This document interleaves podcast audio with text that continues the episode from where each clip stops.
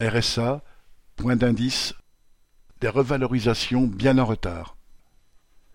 Depuis le 1er août, des revalorisations sont appliquées par le gouvernement aux retraites, au RSA, aux salaires des fonctionnaires, au livret etc. Il prétend ainsi préserver le pouvoir d'achat. Mais ces mesures sont bien en dessous de ce qui serait nécessaire pour compenser la hausse des prix.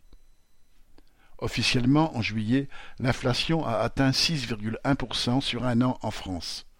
Mais des produits courants ont subi une hausse bien plus importante l'alimentation, l'énergie, les transports, etc. Les familles populaires se retrouvent ainsi de plus en plus acculées à choisir quel budget vital réduire au maximum entre se nourrir, payer son loyer, remplir son réservoir pour aller travailler. C'est à cette aune que se jugent les revalorisations dont le gouvernement fait grand cas, puisqu'il a annoncé la plupart d'entre elles déjà plusieurs fois.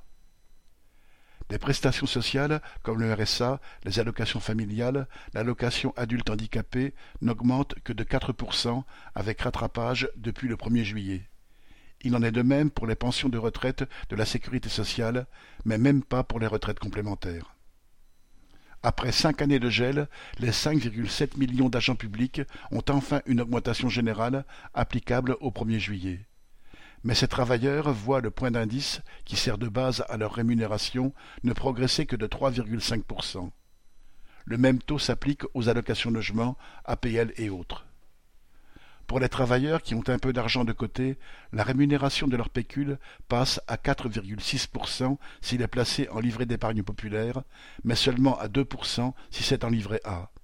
Leurs économies continuent donc à fondre en permanence par rapport à l'inflation.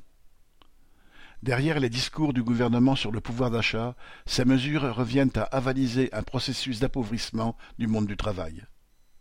Lucien Détroit